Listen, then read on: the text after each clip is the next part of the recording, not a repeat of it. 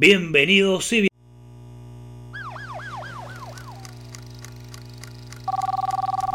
¿24 FPS? ¿456 milímetros por segundo? Bueno, podemos explicarte esto y mucho más en fotogramas. Eso que en el cine se ve y no se ve. Eso que detrás de cada film nadie comenta ni ve. Todo en fotogramas.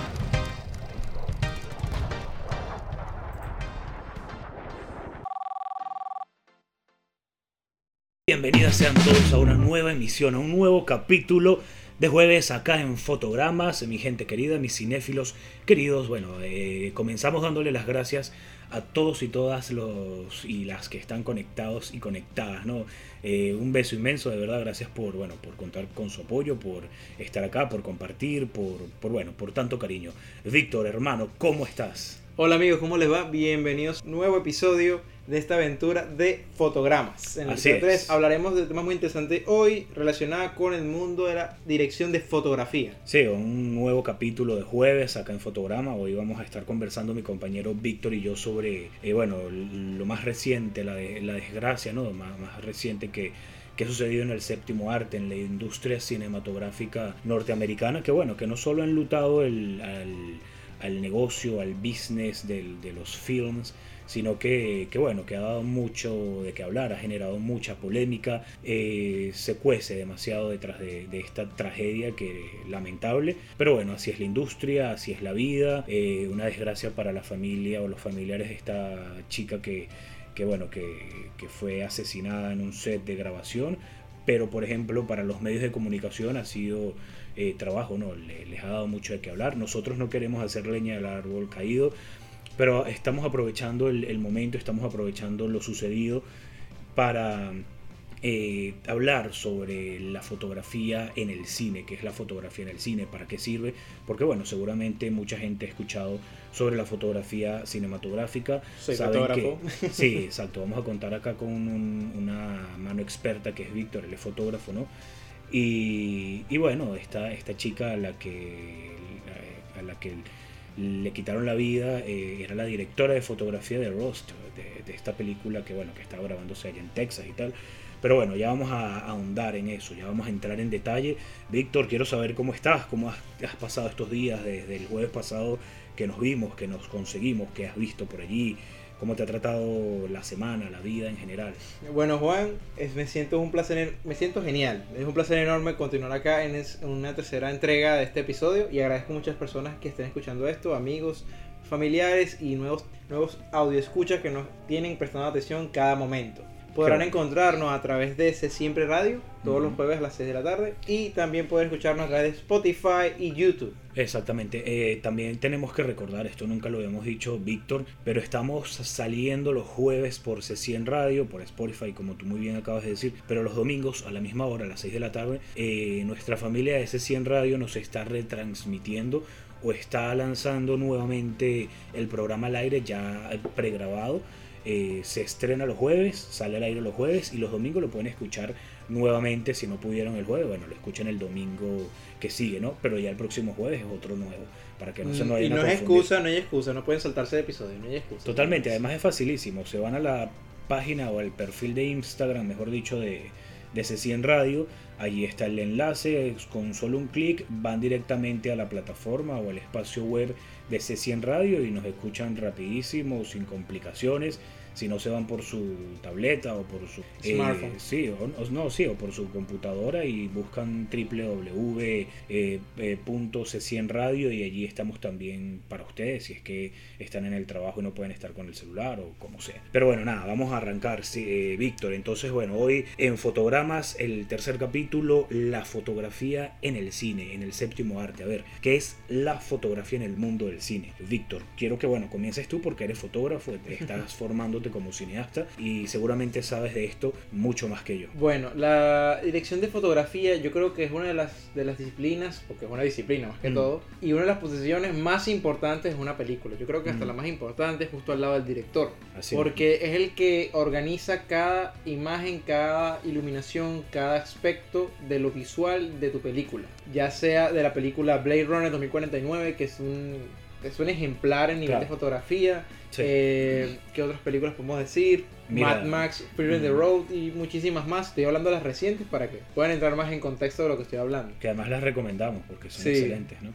Y la dirección de fotografía es de esas artes que lo más es muy impresionante porque puede transmitirte una emoción solamente con ciertos aspectos en un segundo de imagen, que es lo impresionante del cine. Totalmente. Cada cuadro, uno lo ve como la película, estás viendo la película, ¿cierto? Mm. Y ves cada cuadro, cada escena como si nada, pero cada cuadro y cada escena Mm. tiene un cuidado en imagen muy difícil, muy, ¿cómo dirían? Este, muy cuidado, muy con de la luz, Así de la de la iluminación, de todo sobre la misma imagen. Sí, totalmente. Mira, para nosotros los cinéfilos, eh, la fotografía es súper, súper importante. Siempre, yo particularmente, siempre la estoy buscando. Ahora que tú estás hablando de la fotografía en el cine, que es algo que tiene que ser muy, muy bien cuidado, se me vino a la mente una película que vi hace poco, que es del 2021, de este año, que se llama Swallow. Y a mí la dirección fotográfica me mató, ¿no? La estética, eh, cómo el director de fotografía jugaba con todo lo que tiene que ver con las tonalidades, los colores,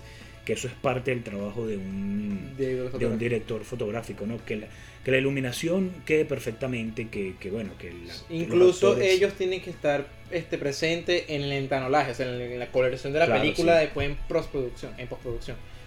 Y también que la mayoría de directores de fotografía es el mismo director, porque a veces A tiene veces, una sí. imagen o una idea exacta de cómo quieren su película Claro. y la hacen...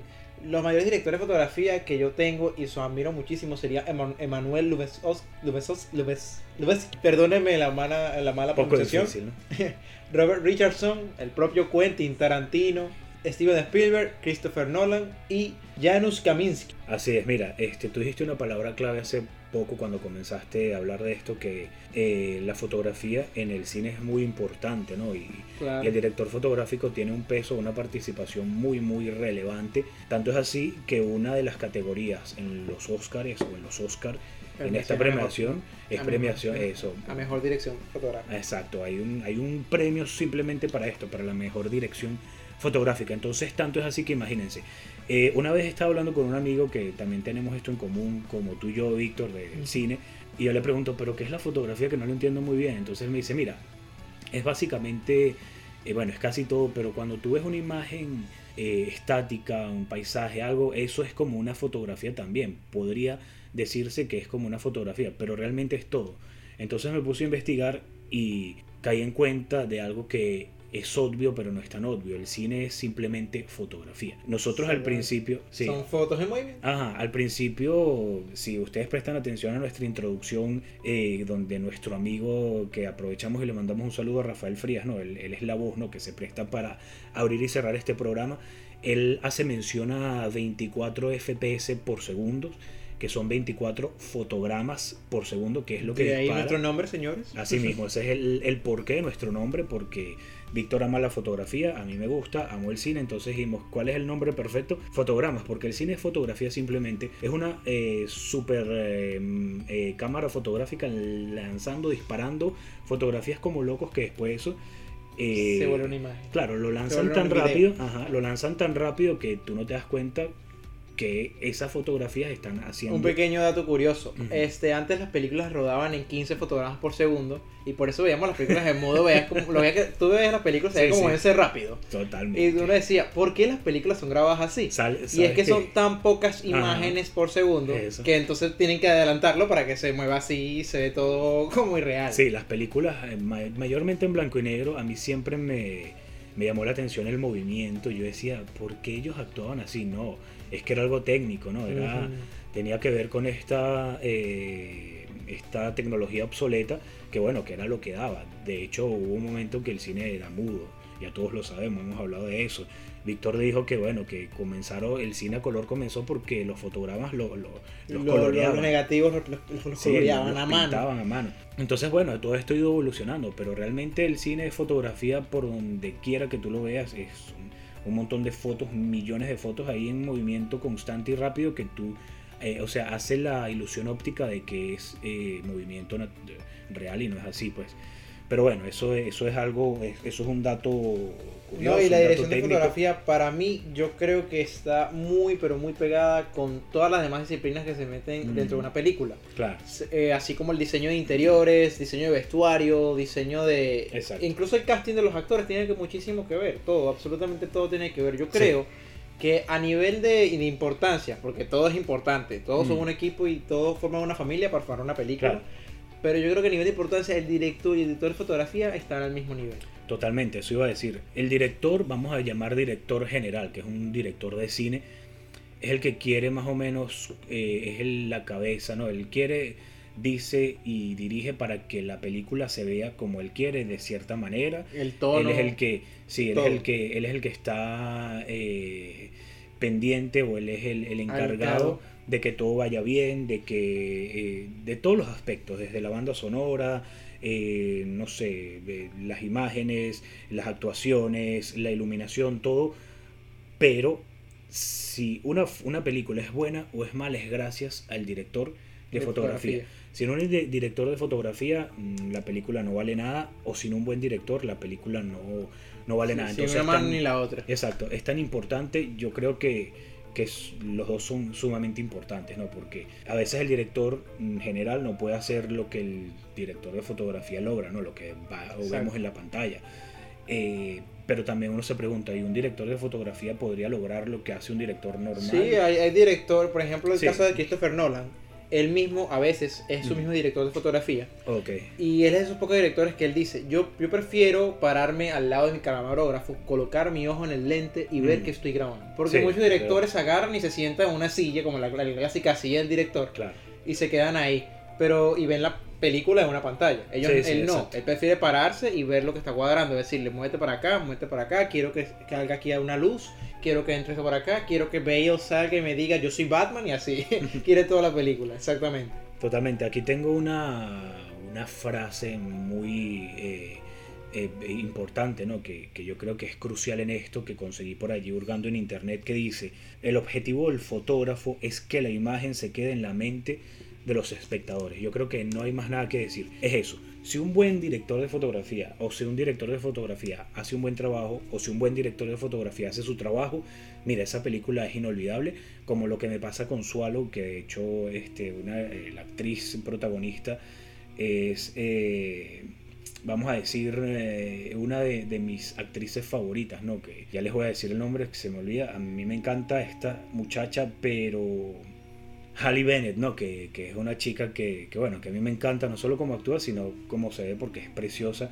Ella trabajó, creo que la primera película que vi de ella fue La chica en el tren, no sé si la viste, que es una película fabulosa también.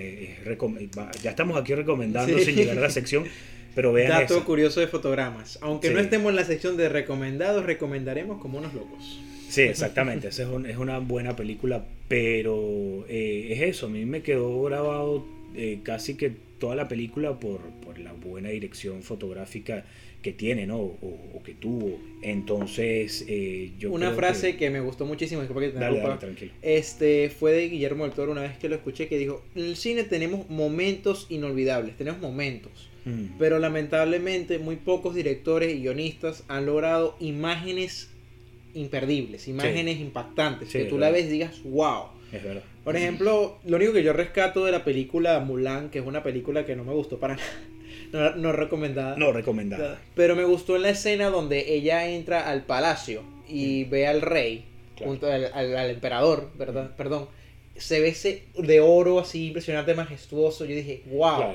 Entonces yo, ahí es cuando yo vi esa imagen, yo dije, oye, Guillermo Toro tiene razón, ah, no tenemos, no tenemos en el cine momentos inolvidables, que si ella lo vio a él por primera vez después de 20 años y no verlo, que si él logró ver su hijo, pero no tenemos imágenes impactantes, no tenemos una imagen que diga, wow, que, yo creo que lo lograron hoy, hoy en día lo lograron con la película Doom, que más adelante les tengo una reseña preparada. Sí, ya vamos a hablar de Doom, que los dos la vimos y bueno, nos quedamos fascinados, es maravilloso.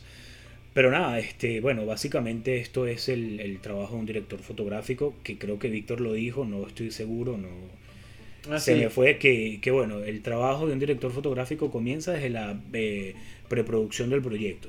Él se sienta con los actores, con el director, leen el guion todos juntos, buscan las locaciones, buscan eh, todo lo que ellos quieren, el vestuario, todo, todo. Siempre está allí el no recuerdo de el fotografía. nombre de- del director de fotografía, pero el director de fotografía Mm. del Padrino. No sé si lo, eh, lo lograste ver, las películas del Padrino. Claro, claro, por supuesto. Ese director fue muy criticado en su momento porque cuando él hizo la película le, eh, le dijo al director, le, hizo una propuesta de hacer iluminación cenital. Ah. Entonces toda la luz desde arriba. ok, Y lo malo de hacer la foto así es que genera muchas sombras en la cara. ok. Entonces le generó como un ambiente como turbio, le puso la, la película un Claro. tono muy serio. Y adivina quién ganó ese año un Oscar a Mejor Dirección de Fotografía. No me digas que el director de Padrino. Sí. Bueno, este gente rompiendo esquemas, ¿no? Rompiendo Sí, patrones. y hay, hay muchísimos fotógrafos que hacen ese tipo de cosas y a mí me encanta la fotografía es por eso, porque puede transmitirte un millón de sentimientos solamente Claro. una imagen o un color. Sí, sí. Como en el caso de la película de, de Blade Runner, donde establecen cada parámetro de ambiente, iluminación o de, de sentimiento del personaje y del protagonista y cómo descubre, cómo se siente en- a través de solamente los colores, de, esa- esos altos contrastes. Totalmente, totalmente. Te pueden generar sensaciones, ¿no? De, de- Sí. de- con el contraste, como tú muy bien dices, la iluminación, todo esto. Aquí hay otra frase maravillosa que conseguí por allí en internet del señor Salon Freixas que dice, hay distintos tipos de fotógrafos. Hay fotógrafos que les gusta más la iluminación natural, hay fotógrafos que les gusta meter más iluminación y hay proyectos que son con mucha iluminación o hay fotógrafos que se adaptan, por, el, por ejemplo el Chivo Lubeski. Me imagino que es una película, no sé. Emanuel Lubezki. Ok. El chivo, ¿pero qué es? Sí, él es mexicano. Ah, ok, ok, vale. Entonces, bueno, Víctor, yo creo que más o menos este, eh, hemos clarificado, aclarado lo que es un director de fotografía. Ahora yo quiero que tú me respondas algo, no sé, eh, eh, esto no lo tengo muy claro, pero un fotógrafo como por ejemplo tú, que hace fotos, toma fotos, puede ser director fotográfico de una película sin haberse formado para eso o tiene que formarse como, direct- o como fotógrafo del cine. No, no, bueno, es que es dependiendo. Como tal en el cine, como te comenté en el, per- en el episodio anterior, uno no es no llegas al, al- a un estudio o a alguna productora diciendo, mira, me gradué de Harvard, a de, de- de Harvard. me gradué en la, en la facultad de, de diseño y de visual de cual- del mejor país de, artistas del mundo. Ah, A ellos no le pesa tanto el título, claro que vale tu título, claro que Claro. vale todo lo que aprendiste, pero a ellos les pesa más quién te conoce, cuál es tu trabajo, qué sabes hacer y todo eso, tu talento. claro, claro. Entonces, sí, yo considero que tienes que estar muy preparado para ser fotógrafo porque lamentablemente vivimos en un mundo donde ahora actualmente tenemos una relación muy promiscua con las imágenes. Sí, sí. Y más con la tecnología de los smartphones, Smartphones, los teléfonos eso y todo el mundo, lamentablemente, va a, sonar como cruel de mi parte, Mm. todo el mundo se cree fotógrafo hoy en día, todo Ese el mundo el- cree que es un filmmaker, un Mm. creador, un... Bueno, eso mismo, un creador Sí, de que- videos. uno- que- entonces, no, no es tan sencillo, no es, no es como tú vayas, agarres tu teléfono y empiezas a grabar, ok, estás Claro. creando, ok, quizás quieras una idea diferente. Pero tienes que estar bien preparado porque si no en las películas tenemos esas típicas tomas que son sobre el hombro, eh, Claro. en la esquina, Exacto. general y ya, listo. Esa es toda la toma, porque el director de fotografía la quiso así y no le puedes decir que no, Mm. ¿ok? Pero bueno, yo que sí considero que tienes que estar 100% preparado para ese tipo de cosas. Yo, por ejemplo, estudié bastante lo que es iluminación, estudié eh, lo que es composición y la teoría de color y todo ese tipo de cosas. Y tienes que tener una idea clara de qué quieres transmitir y una idea clara de lo que quieres ver tú en esta película. Es como si yo te dijera, mira, quiero hacer una película de, de, de terror. Ok. Pero yo quiero que la iluminación sea super viva y con colores vivos, casi de comedia. Ok, Ok. alto contraste, Claro. alto contraste, ok, muy bien. ¿Qué Exacto. quieres lograr tú con eso? Claro. Ahí automáticamente generó más problemas. Digo que ada- el director de fotografía tiene que ser capaz de transmitir lo que quiere el director y lo que sea bueno para la audiencia. Y el director, claro, tiene que estar de acuerdo o no estar de acuerdo con las ideas del fotógrafo. Sí, sí, bueno, me, me- me imagino, ¿no? Entonces, nada, Víctor, yo creo que, que más o menos tenemos claro, yo espero que la gente también esté, esté un poco clara de lo que significa ser o lo que es un director de fotografía, ¿no? Este, es una persona, en pocas palabras, eh, muy, muy importante dentro de la realización de una película o de un film, como se conoce en lengua anglosajona. Entonces nada, hermano, vamos Víctor a, a pasar a, a qué desencadenó este episodio de hoy, qué fue lo que sucedió Sí, hace unos días atrás. Para explicarle por qué es lo importante. Sí, bueno, hace, hace algunos días atrás eh, sucedió en la filmación o en el rodaje de una película titulada Roast. eh, bueno, lo que ya dijimos al principio, bueno, ¿no? ya Un- disculpa que te Dime. Juan Pablo. Vamos a pasar primero a la, a la sección de, no- de noticias. ¿Quieres que pasemos a.? Sí. Ah, bueno, bueno, vamos a darle a la sección de noticias. Pues.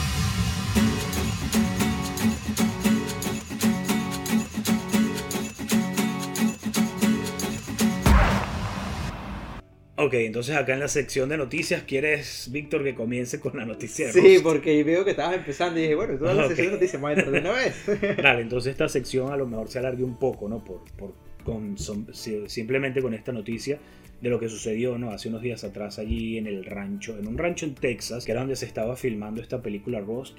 Yo, bueno, yo me levanté, ya las redes sociales estaban eh, saturadas con esta, con esta noticia, se estaba especulando ya desde el, el minuto cero de lo que pudo o no pudo haber pasado.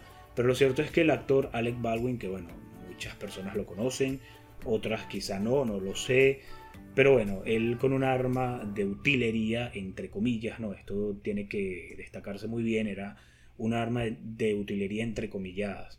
Este la accionó y hirió de muerte a Halina Hutchin, que era la directora fotográfica de este film, y hirió también muy, muy fuerte o de gravedad al director Joel Sousa. Nada, esto ocurrió, eh, bueno, evidentemente la policía llegó hasta el lugar, comenzó una investigación y desde ese día hasta hoy que estamos acá en fotogramas, eh, se ha dicho mucho. Yo he escuchado por ahí, Víctor, no sé tú, ya, ya Ujú. nos dirás, pero eh, he leído, he escuchado que el señor va a retirarse de la actuación, que era algo que ya se veía venir porque días y semanas atrás comenzaron a renunciar los, los trabajadores que estaban... En Hollywood. No, no, lo- los, trabajadores... Bueno, de- en Hollywood ahorita, bueno, tengo entendido que hay un cierto paro, que hay un problema en las producciones y también en los, en los empleos de los actores.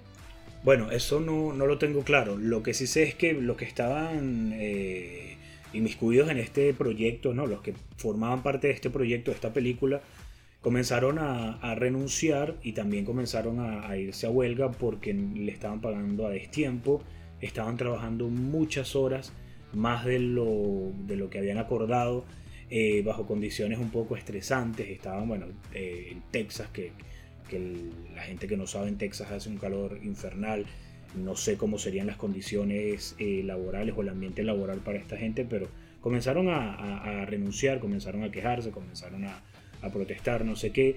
Y resultó algo, eh, eh, una de las cosas como que claves, ¿no? O, vamos a decir eh, eh, fundamentales de, esto, de esta tragedia que sucedió, es que nombraron, ya tengo por acá el nombre, estoy buscando el nombre de la chica, nombraron como jefa de armas, ¿no? De- la encargada de todas estas armas de utilería. Destaco una vez más porque se supone que eran de utilería. Y un arma de utilería, digo se supone porque un arma de utilería no, no hace daño, No hace nada. no mata, mucho menos. Dato curioso, este, las armas de salva, o Mm. de, pero reales, no están, son ilegales en Hollywood, no puedes tenerlas. O sea, podrían tenerlas, pero de manera ilegal, como Claro. cos- no, no es sor- no es sorpresa que Hollywood haga a veces de las suyas, porque Claro. a veces es más barato. Sí, incluso usar armas reales sin munición también es ilegal en cualquier tipo de producción. Ahora es mucho, ahora es más ilegal todavía Sí, porque ahora es peor la cosa. acaba de surgir una ley a, través, eh, a raíz de esto que prohíbe armas de, bueno, armas de, eh, de cierto tipo en un set de filmación.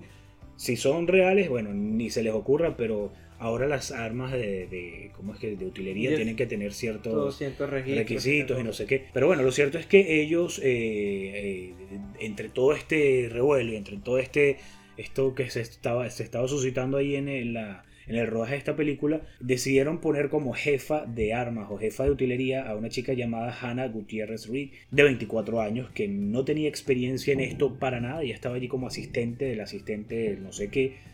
Entonces ella dijo, ¿Qué? sí, ella, ella en una, eh, una entrevista que se le hizo eh, dijo que ella estuvo a punto de no aceptar el trabajo porque ella no estaba segura, no estaba preparada y no sabía si lo iba a hacer muy bien. Pero bueno, sabes que, que a veces la gente dice, bueno, para yo poder surgir o para yo poder Acepta- llegar lejos tengo que hacer ciertos, ciertos sacrificios, no sé qué. Pero bueno, nada, este, eh, la nombraron la jefa de, de esto, de, la, de, la, de armas de utilería. Y, y bueno, eh, muchos dicen que, que, fue su culpa, pero también hay por aquí una persona inmiscuida que ya voy a buscar el nombre. Si quieres tú, Víctor, sigue con algo porque es que son muchos nombres. para yo conseguir el nombre de este señor que era como el asistente del director, que él se encargaba de todo y él fue el que revisó esta arma o este, esta arma de fuego antes de que Balbi la utilizara y dijo todo está bien, luz verde. Entonces si tú la revisaste y todo estaba bien porque sucedió esto y, y, allí bueno se abren muchas sospechas, se abren muchas eh, interrogantes también. Sí, bueno, la directora de fotografía que fue afectada porque el, supongo yo que la escena, porque no, no han revelado cómo se fue la grabada la escena, o realmente no lo recuerdo. Bueno, aquí la, la, afectada realmente en este ataque, no recuerdo muy bien cómo fue, no creo que no han revelado cómo fue la, la situación o la escena a grabar para que eso pasara, pero fue herida la señorita Alina Hutchis, que es la directora de fotografía, que fue herida y después murió del ataque. Fue una herida, una herida mortal. También el director también fue herido, que ahorita está internado, que próximamente ya estar en recuperación, esperemos que se mejore. Lo irónico de toda esta situación es que la película Rush se trata de un hombre que es inculpado de un asesinato que no cometió. Vaya ironía. En serio, mira qué dato tan curioso. Súper curioso, yo me quedé en el sitio. Y también lo que yo pienso es que ocurrió mm. exactamente lo mismo que cuando vimos la película del cuervo con Brandon Lee. Sí. Que metieron una pistola de utilería, pero dentro de la pistola de utilería había un cierto material de una bala. Entonces cuando se disparó la, la, mm. la salva, mm. la, el trozo de la bala salió disparado como una bala real. Entonces matando a Brandon Lee quemarropa. Sabes que horas después de haberse sucedido esto, la familia, creo que fue la hermana, de este muchacho, eh, la hija, ¿no? De Bruce, ella tuiteó algo así, ya voy a buscar el tweet, pero como que bueno, que esto no podía seguir ocurriendo y tal, que era una desgracia más para el mundo del cine y esto, pero sí, ellos, se pronunciaron, la chica, y, y bueno. Este, a ver, el nombre del señor, ya se los voy a dar. Ok, Dave Hals, el asistente de producción, este, fue el encargado de revisar, como dije ya, el, el arma y el grito, o lo que mayormente o comúnmente ellos dicen es arma fría, ¿no? ¿Cómo sería en, eh, en, inglés? Eh, cool, weapon. Cool weapon, sí. Como que está bien, esto no es peligroso, esto no tiene, esto no va a matar a nadie, bueno, pero resulta que sí, que sí. Entonces nada, están investigando no solo al señor Bowen, sino también a este asistente de producción, de dirección, porque el señor, bueno, tiene un prontuario bastante dudoso al parecer es un tipo con un historial de incumplimiento de trabajo, de agresión, un tipo un poco grosero, un poco eh, desatento, un, hombre que, es bastante descuidado en lo que hace. Y no es la primera vez que hay un problema en un set de grabación donde está inmiscuido, donde se escucha el nombre de este señor, ¿no? Entonces, eh, por allí va la cosa, por allí va el más o menos lo que se sabe hasta ahora de, este, bueno, este hecho lamentable. Lo que, yo no comprendo es que la única manera de que él fuera agarrado y le fuera disparado a la directora de fotografía por accidente es que él tuviera de frente. Sí, sí, eso te iba a decir. La, tuviera de frente y aparte al, director al lado, porque no entiendo cómo haría para que, o sea, disparó y le empezó a disparar lo loco. ¿o no, no. Lo que sucede, o sea, lo que yo tengo entendido es lo que he leído que no se estaba rodando la escena sino ensayando y él apuntó a la cámara porque al parecer era, una, escena, ah, era una escena que él disparaba a la cámara y estaba apuntando y él accionó el arma, le dio a la chica y después eh, hirió al señor. Pero fue así, fue que los apuntó a ellos. Pues. Entonces fue medio alevoso la, la cosa y, es como, no sé, tú me estabas comentando que creías que era algo eh, em, eh, que era no sé, que era irreal, que era una noticia amarillista. Yo, pensé que era una noticia así amarillista, que era mentira, porque normalmente ese tipo de noticias, que si actor mata a tal, actor hace aquello, la mayoría del tiempo siempre es mentira. Pero me sorprendió cuando veo que medios de comunicación importantes lo compartían. Y, yo, tipo, wow, o sea, en que, ¿cómo podría pasar, es, eh, pasar eso? Ya estamos en el 2021, ese tipo de errores de que una utilería que no va en un sitio.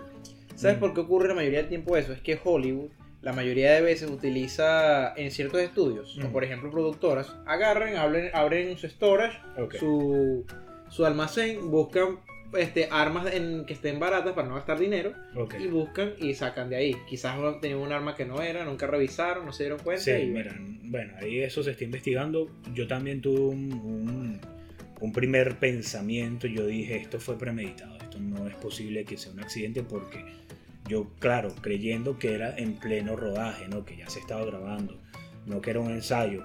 Y yo dije, Ah, pero fue un ensayo. Sí, sí, es lo que te digo. Estaban ensayando la escena y él estaba apuntando, él tenía que disparar a la cámara y fue que hirió a esta señora y a este señor, ¿no? Pero igual yo dije, no, esto, esto no fue casual. Y es- pero no sé, Víctor, eh, es muy extraño. Ahí están todavía, bueno, este señor le están presentando cargos. Yo por acá tengo eh, Los Angeles Times. Ellos hicieron un, trabajo, bueno, están haciendo, pero no, hicieron un trabajo que ya fue publicado, un trabajo de investigación y entrevistaron a varios implicados o a varios trabajadores de este proyecto anónimamente. Hay mucha gente que no quería o no quiere hablar. Y tengo aquí como varias declaraciones, te voy a dar la primera. Eh, una de las personas dijo, debería haber habido una investigación y no hubo reuniones de seguridad ni ninguna garantía de que volviera a suceder. Hemos tenido tres descargas accidentales, esto es muy inseguro, dijo. Y otro de ellos dijo, todo lo que querían era correr, correr y correr. O sea que había mucho estrés, por eso la gente empezó a quejarse, a irse.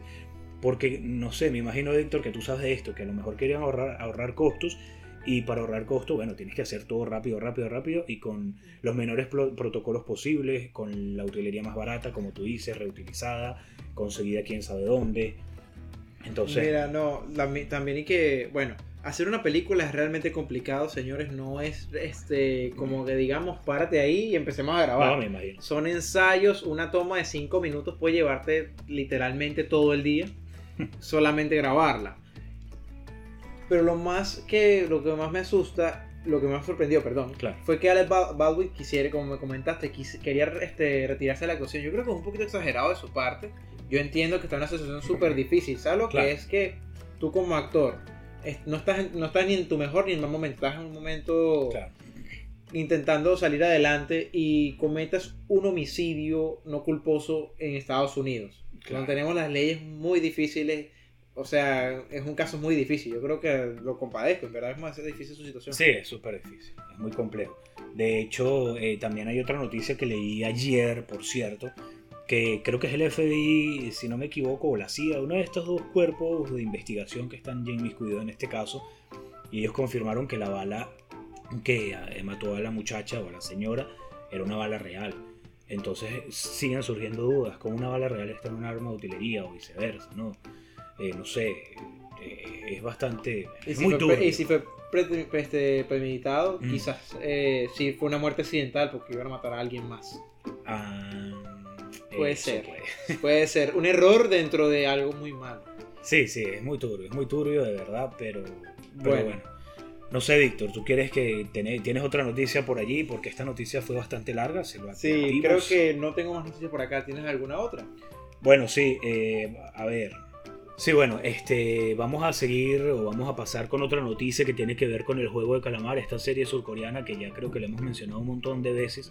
En este programa yo la voy a recomendar hoy porque ya no quiero hablar más de la, del juego de calamar, me tiene eh, hasta, bueno, hasta eh, un poco Har- harto. harto ya. Sí, me tiene tan harto y, y me tiene ya tan colmado la paciencia porque, bueno, resulta que, bueno, primero antes de, de esta noticia real, por ahí hay un gamer, youtuber que hizo un video que se viralizó lanzando un interrogante como que dejando, ¿no? Así al aire, una, una eh, vamos a decir, una mini rencilla dando a entender de que esta serie había plagiado a una edición de un juego de video de Nintendo del Ok. de bueno es súper eh, eh, Complicado. no no no el- cuál es que es el nombre El- es de Mario eh, Mario Smash Brother Víctor ah, tú es- que es- eres Super Mario Smash Bros. no ah, Super Mario Super Smash Bros. Kart Super Mario Party. Mario Party, Party, 2, Party. Party- Mario Party 2. Eh, entonces el, el chico hizo un video en sus redes sociales y, y súper corto, pero mira, bastante contundente, donde hay escenas del videojuego que son casi que exactas a, a las escenas más icónicas de, de esta serie surcoreana, ¿no? Y la gente, bueno, ya se armó todo un revuelo en Instagram, en TikTok, en todas las redes sociales había y por haber. Y ahí está, ahí está prendido. esto. Creo que eso es un dato muy curioso que me acabas de dar porque eso también es otra cosa que el creador del director de esta, de esta serie, Mm. él confirmó, preguntaron por qué, a- de dónde sacó los triángulos y cuadrados y círculos, que él parecía muchísimo a, lo- a los botones de, de ¿Sabes PlayStation. Entonces él dijo, no coloqué la X porque aparece en los controles de Xbox, Nintendo y PC. Y a mí me gusta únicamente PlayStation. Entonces como lo que acabas, como lo que acabas de decir, yo me quedé como que, oh, wow. Pero con lo que acabas de, Claro. como que estás diciendo, no está mal que él haga eso, porque sería referencia. Toda su, Sí. toda su serie está plagada de referencias a pinturas, a escenas Sí. de las películas, e incluso a- a- hasta, la, hasta la misma serie, desde, creo que es un poquito obvio cuando lo hace. Es que esos son tributos. Uno como creador. Mira, Víctor, tú debes saberlo como creador. Uno nunca crea de cero. Uno siempre No. tiene referencias. Uno rinde tributos. Uno quiere parecerse de repente a su admirador y quiere hacer algo similar. Pero bueno, lo que te iba a decir es que esto que me estás diciendo de la consola, yo la primera vez que vi, eh, yo comencé a ver en las redes sociales memes sobre esta serie y me animé a verla por eso. Porque creo que te dije que no quería que me pasara lo mismo de Juego de Tronos, que fue un boom en redes sociales y yo dije, si todo el mundo la está viendo, yo no la voy a ver. La vi muchos años después, cuando se estaba estrenando la última temporada y dije, qué arrepentido estoy de... Bueno, De no haberla visto antes. Sí, de verdad, porque me estaba perdiendo algo tan maravilloso, pero no quise que me pasara esto, pero uno de los primeros memes o imágenes que vi sobre esta serie fue la tarjeta y yo enseguida lo asocié con PlayStation. Yo dije, esto se tendrá algo que ver con PlayStation. Pero bueno, entonces nada, el- la primera, o digo, la segunda noticia real del juego de calamar, porque esto fue una, una curiosidad más que todo, es que el juego del calamar se hará en Caracas, en Venezuela, de donde venimos, donde nacimos Ok, eso Víctor sí y no yo. sabía- no sabía. Sí, donde nacimos Víctor y yo. Entonces yo cuando leí esta noticia, bastante irrisoria, yo dije, no puede ser, ya mucho internet por hoy, ¿no? Como dicen por ahí. Entonces escuchen esto, queridos eh, teleaudientes. Fíjense, detalles del juego del calamar en Venezuela. Cada aspirante deberá pagar una inscripción de 10 dólares. Es que, ¿Qué- ¿Por qué te da risa? no, chamo. De verdad que este es el país del... ¿Cómo era que se llamaba el país de Peter Pan? El nunca jamás. nunca jamás, sí. Vaya nunca O jamás. sea, eh, es un país de, Eh. de- a donde, de donde Dorothy, la del mago de Oz, se trasladó, que estaban todas estas... ah, el país de Mago de Oz. El, el Mago de Oz. también, o sea, es una, una mezcla entre el mago de Oz, Jumanji, Nunca Jamás o nada, algo que tú dices, por favor, ¿qué, qué tragicomedia eh, se ha convertido Venezuela? Bueno, cada aspirante deberá pagar una inscripción de 10 dólares para poder participar. Por su parte, aquellas personas que deseen asistir como público pagarán un dólar la entrada. Jugador eliminado, jugador que debe abandonar el juego o quedarse como espectador, dicen los, los productores o los organizadores. Ajá. La productora informó que evidentemente el juego tendrá una variación y es que ninguna persona será asesinada. Además, los juegos no necesariamente serán los mismos de la serie. Estos serán revelados el día del evento. Entre otros aspectos que destacaron los organizadores dijeron que el ganador será escoltado a su casa por funcionarios del Estado. Eh, ajá, ¿y qué ganará aparte de ser de ya va, que todavía falta. Es que no puedo con la risa. El evento contará con seguridad policial, servicio médico, transporte, hidratación para los participantes. Y bueno, evidentemente también cabe destacar que dijeron, obvio que eh, ningún jugador va a salir herido porque la serie, bueno, la serie... Basa de- se basa en eso. Exacto, se basa en eso. Jugando para morir. Pero mira, eso es lo que tengo. No dicen cuál va a ser el premio mayor. Me imagino que serán unos eh, mil dólares, no sé. Lo- Bueno, Pero algo no, así quiero- será. no queremos entrar en tema política porque eso no nos concierne en este programa, pero solo diremos por qué. No, sí, de, que, que, que, que, bueno, es algo irrisorio como te digo, lo, lo reitero porque en Venezuela pasan cosas que en ningún lado del planeta, ¿no, Víctor? De película. Totalmente. de película. Totalmente. ¿Tienes algo más por allí, No. querido hermano? No, creo que no. Creo que pasaré a una sección, nueva sección llamada Las Reseñas, que tengo una reseña que vamos a hablar de la película Ok, Doom. dame, dame un chance pues para yo dar una última noticia acá entonces. Adelante. Eh, bueno, tiene que ver con el juego del calamar, discúlpenme. Por eso les digo que está ya Ya tiene harto, ya. Sí, sucede que prohíben disfraces del juego de calamar en algunas escuelas de Nueva York. Tres escuelas primarias del estado de Nueva York anunciaron que se prohibirán los disfraces de la popular serie de streaming Squid Game o el juego del calamar durante estas celebraciones de Halloween. Las instituciones educativas aseguraron que el programa de origen surcoreano contiene un alto nivel de violencia y que la misma no tiene lugar en sus escuelas. ¿Qué opinas tú de esto, Víctor? Bueno, como dije, no quería entrar en temas políticas, pero es algo irónico viniendo de, las, de las escuelas de este país. Y también que, bueno, yo creo que eso es un poco tonto, prohibir ese tipo de cosas cuando ciertas cosas también no las, no las prohíben. Claro. Así es, bueno, una para una más para cerrar, ya se reveló, ¿no? El, primer, ah, el primer tráiler de, de Lightyear. Sí, lo, lo, vi, sinceramente me parece muy interesante. Okay. Que intenten darle como más profundidad al personaje de nuestra infancia de Buzz Lightyear. ¿Te parece? Sí, me parece interesante. Pero, yo, pero yo considero que pudieron haber hecho un proyecto mucho mejor, original, pero ya, ya, ya, está el dinero ahí y no puedo hacer nada al respecto y será interpretado por este Chris Evans, la voz de nuestro querido Buzz Lightyear. Así mismo. Y será como un tono más realista, como podemos ver hasta se nos ve con el cabello y parece todo real, todo real.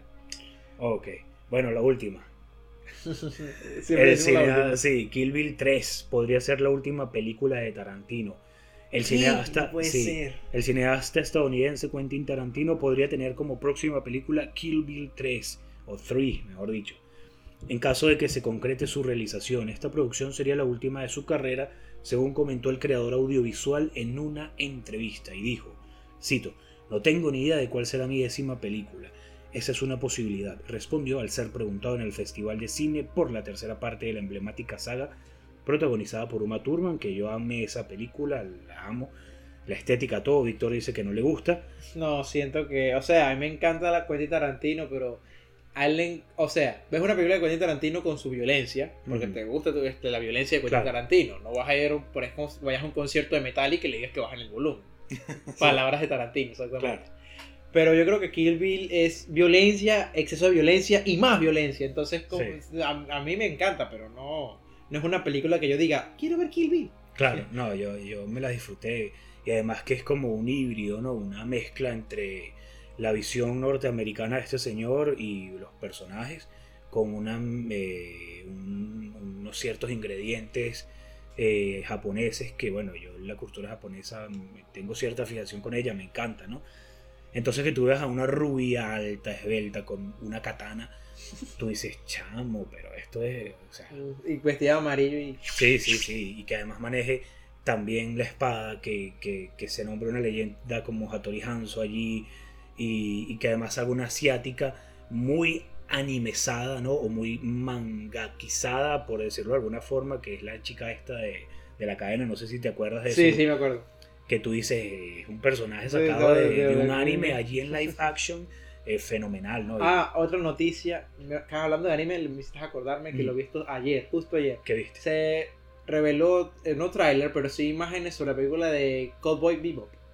Sí, ciertamente. Esa es una serie que yo amo. Yo no sé si tú la has visto. No, no la he visto. Pero es de culto. Es maravillosa. La banda sonora es fenomenal. Es más, Víctor, eh, vamos a poner aquí un pedazo. ah, bueno, aquí un pedazo de, No del opening. El opening es, es bastante fuerte. Pero el final que se llama eh, The Folk Blues. Escuchen.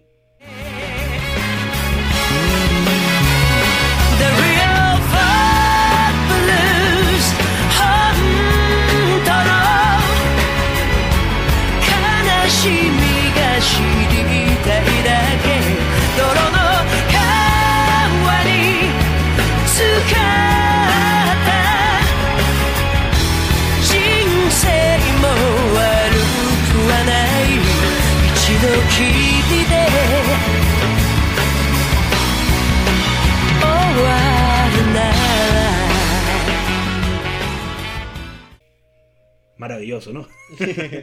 adelante, Víctor, dime.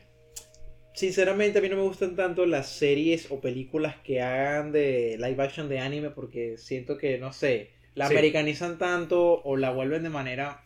O incluso los mismos nipones la vuelven horrible. Sí, bueno, eso lo Ya sea, la por ejemplo, la película, por ejemplo, de Bleach, una película de Netflix de Bleach, horrible. Ni la no, no, no la veas. Una película de Attack of Titan, Shiriki no también horrible. No, no sé, o sea, no sé qué esperan los nipones. Pero yo creo que el error más grave que tiene un nipón... Dinero, eso es lo que esperan. Lo creo que tienen... Es que es válido, porque es, de ahí donde vienen las peli, de sus series y películas, pero yo creo que el error más grave que tienen es creer que sus personajes son 100% japoneses. ¿Quién es? Los personajes que No, quieren no, eh, representar disculpa, películas. que, que me perdí allí. que- O sea, por ejemplo, yo quiero hacer una película de Naruto. ok. Yo Ah, haría que los japoneses hagan sus los personajes. japoneses. Ah, claro, claro. Te Yo entiendo. que sea lo de donde vienen y sea el idioma que hablan, pero yo creo que deberían aferrarse a físicamente cómo se ve el personaje. Eso te iba a decir, es irónico porque los reales no son con rasgos asiáticos. Para nada. Entonces tienen, lo que tú dices tiene mucho sentido, es verdad. Nunca lo había, eh, no había reflexionado eso, pero mira, O es sea. Naruto es un personaje rubio, ojos azules. Incluso el, mi- el mismo Kishimoto, Kishimoto lo dijo. Yo me Mm. basé en, en una persona americana para realizar Naruto. A Sasuke no. me basé en un coreano y a Sakura me basé en una europea. entonces y te yo los dije, ah, ok, yo entiendo. Entonces, pero cuando me sacan la película, todos son asiáticos. Y uno se queda así, ¿qué?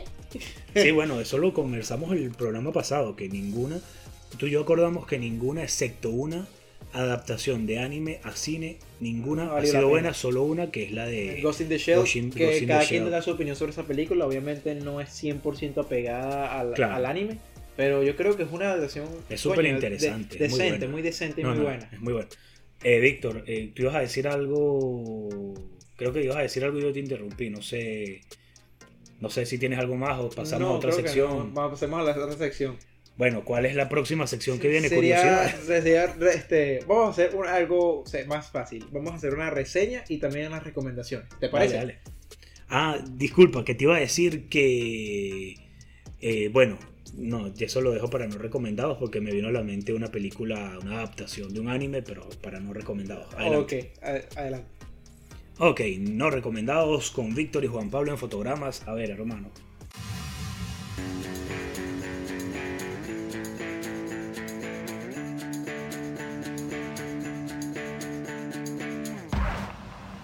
Bueno, yo no recomendaría actualmente la serie, bueno, la serie no, la tercera temporada de You. Ok. Se- la historia de Joe Goldberg y Love, este, ¿cómo se llama? Love qué? Love Queen, Queen Kim, no me acuerdo el nombre. Ok. La serie tiene un ese mismo tono, el mismo tono interesante, los pensamientos de Joe, ese sentimiento sensual, pícaro, picante, con peligro, que nos gusta tanto, y una puesta en escena muy bonita, la, el guion es muy bonito, muy cuidado, pero siento que es de esas producciones que lamentablemente al intentar alargarla tanto ya cansa. Claro. Lamentablemente la serie, a mi punto de vista, pierde muchísimas cosas. Los personajes sienten, pareciera que estuvieran actuando como por actuar, es por no, como incluso la serie lo mismo lo dice. Y piensen antes de hacer algo y parece que no estuvieran no estuvieran accionando, estuvieran reaccionando. Claro. Entonces trata de que nuestro joven Joe se vuelve a obsesionar con otra mujer. No sé por qué se eh, entiendo que se obsesiona con otra mujer porque no ama a Love, no, sé- no, sé- no seriamente, pero siento que su obsesión ya no va a, una, a un patrón, sino como algo para, para llenar un vacío y creo que eso daña el personaje porque en realidad él sí busca un amor verdadero Mm. y se ha demostrado que es una persona noble que lamentablemente psicológicamente está mal. Por eso realiza actos como homicidios, encarcelamientos y allanamientos y muchos más. Pero bueno, no daré una reseña por... Solamente diré que si eres fanático de You, No hagas- haz, haz lo que más lo que más inteligente es e imaginar que la segunda temporada fue la última. Editarla. bueno, yo voy a recomendar, como estamos hablando de anime, una película que vi en el 2009 cuando se estrenó, fui al cine. Ya, ya, ya. Eso no es una película. Eso no es una película.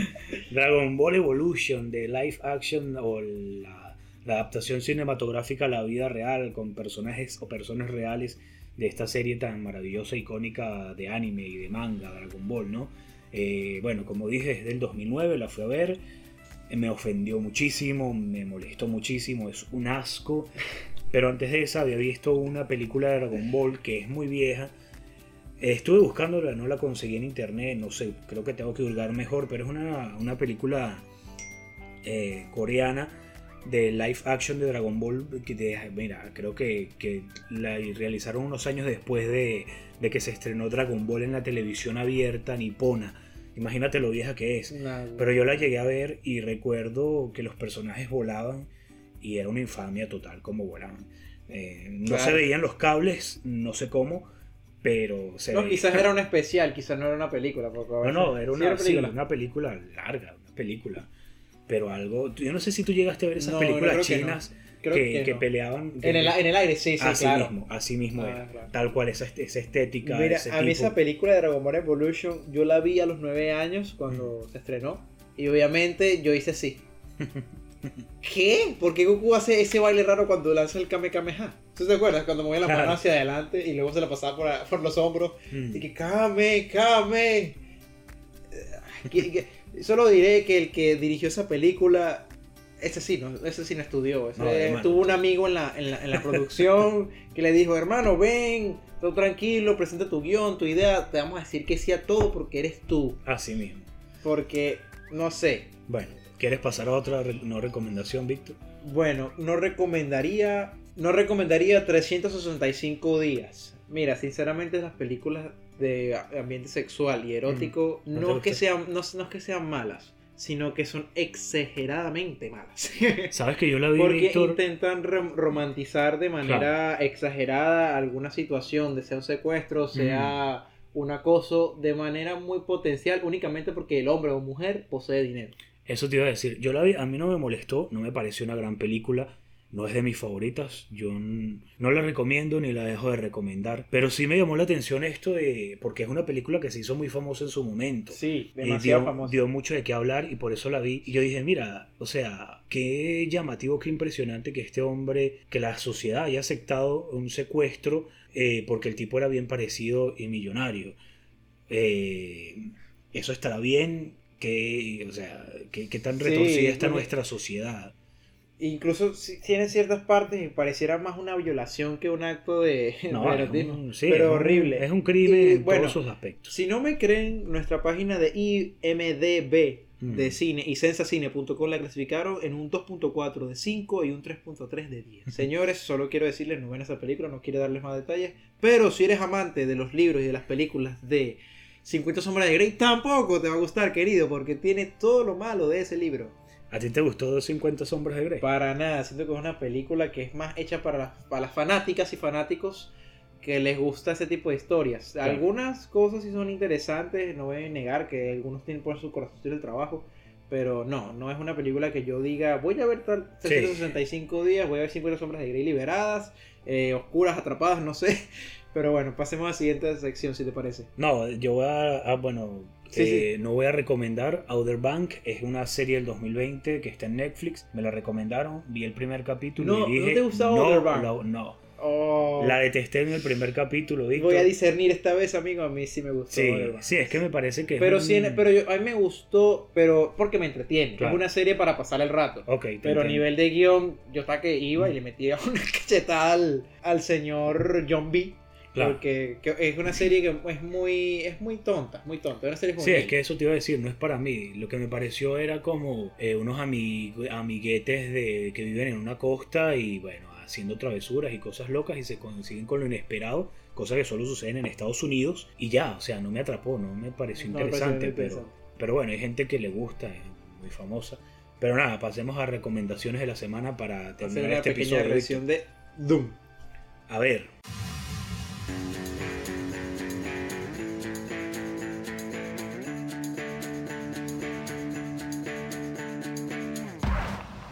Bueno, en recomendaciones de semana yo recomendaría para una reseña, pero lo daré al final para no llevarnos mucho tiempo.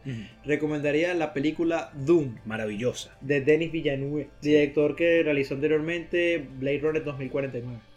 Maravillosa. De hecho, hoy que estamos hablando o hablamos de fotografía, la fotografía o la dirección fotográfica de esa película es genial. A mí me mató la estética, me mató Sí, el, el- tema. Eh, Sabes que algo que yo siempre había eh, imaginado era un escudo, ¿no? Yo siempre, no sé por qué fantaseo con un escudo. Ah, que sí, que los- este señor, primera vez que los veo, yo dije, Dios mío, este hombre, qué maravilloso. Nadie había mostrado un escudo de esa manera que tú digas, mira, o sea, algo que, que no, que no sea un escudo, eh, un traste que te moleste, algo que sea funcional, que sea práctico y además de tecnología, bueno, y inimaginable. visualmente muy vistoso, o sea, Sí, es sí, muy llamativo. impresionante. impresionante. La película es impresionante por donde se mire. Larga, eso sí, lenta, pero yo no tengo problema con ese tipo de, de ritmo. Hay gente que no, no, lo soporta, pero yo no tengo problema. Lo curioso de esta película es que está basada en un libro del mismo nombre, Doom. No mm. sé si está sí. consciente de ello. Pero lo interesante de esta película es que se realizó una, una adaptación de ese libro en 1980-95. Okay. No fue nada, para nada un éxito ni a nivel visual, ni a nivel de taquilla, ni de crítica. Okay. Pero con solo decirte que ese libro fue gracias a ese libro que existe Star Wars. Ah, ¿en serio? Sí, gran parte de Star Wars está basada en ese libro. Entonces, Mira, entonces yo, yo incluso leí por ahí una frase que decía eh, que ¿quién eres? Star Wars le preguntaba, soy mm. tu padre. un meme sería sí, algo así. Yo vi Doom y es como ver una fusión entre Juego de Tronos, Señor de los Anillos sí. y Star Wars. Exacto. Juego Pero siento que es algo mucho más serio, que un tema que se lo toman en verdad y es muy atrevido, porque como hablamos cuando vimos Joker, es que es un caso eh, muy raro que una producción independiente le den mucho dinero. Pero Doom era independiente, ¿sí? No, sino en el sentido okay. de que se, se, centra, se centra más en una creación de personajes en una ambientación, en un mm. prólogo, en lo que vendrá, una introducción a todo lo que es. Totalmente.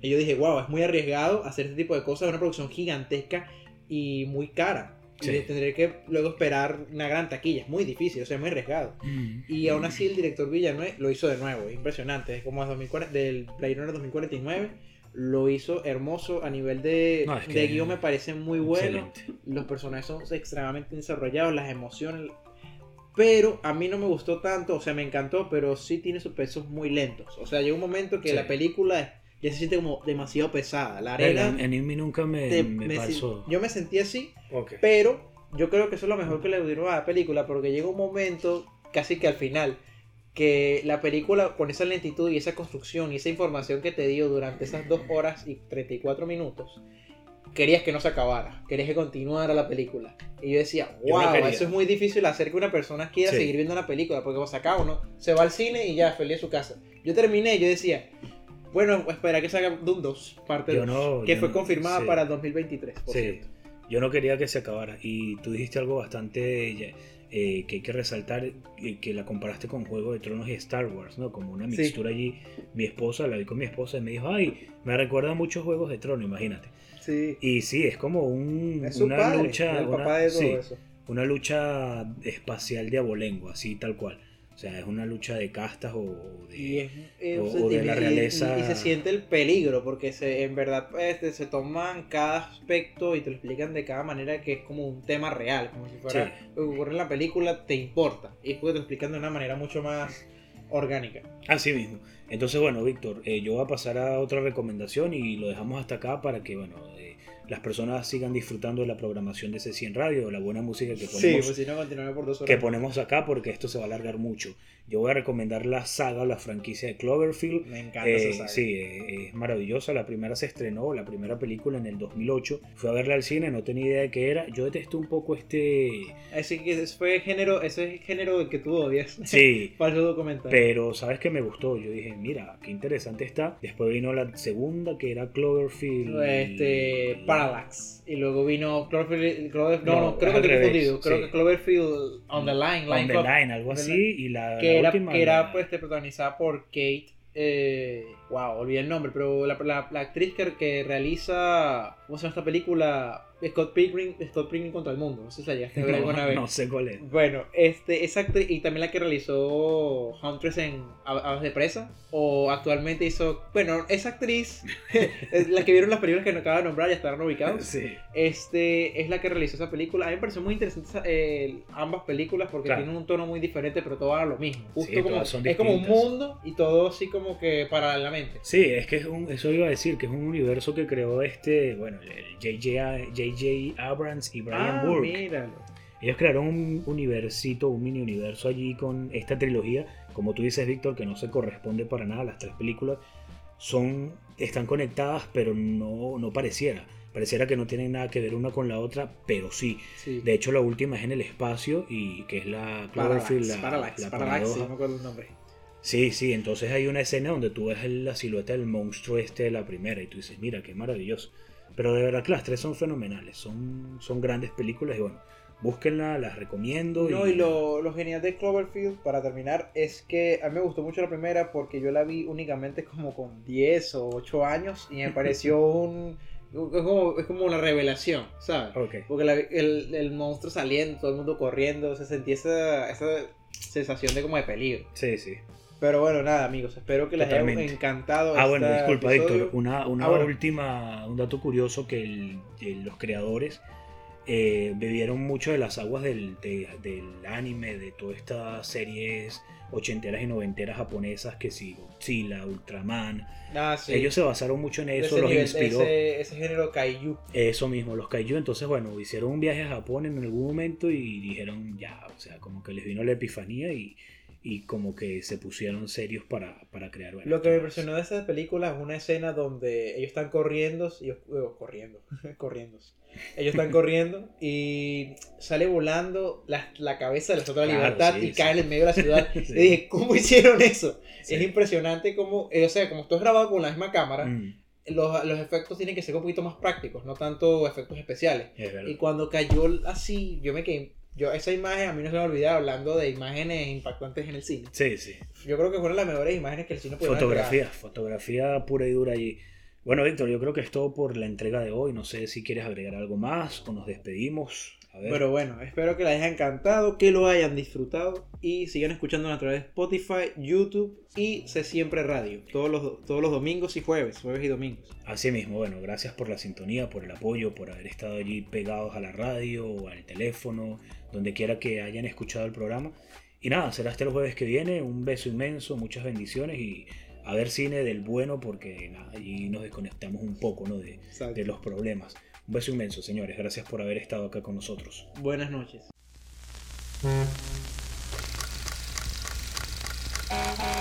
Todo tiene su iceberg y aquí en Fotogramas trituramos cada pedazo de ese inmenso e incómodo pedazo de hielo cinematográfico, su punta y su gran parte oculta, como si fuese un buen granizado. Por cierto, ¿de qué sabor le vas a pedir hoy?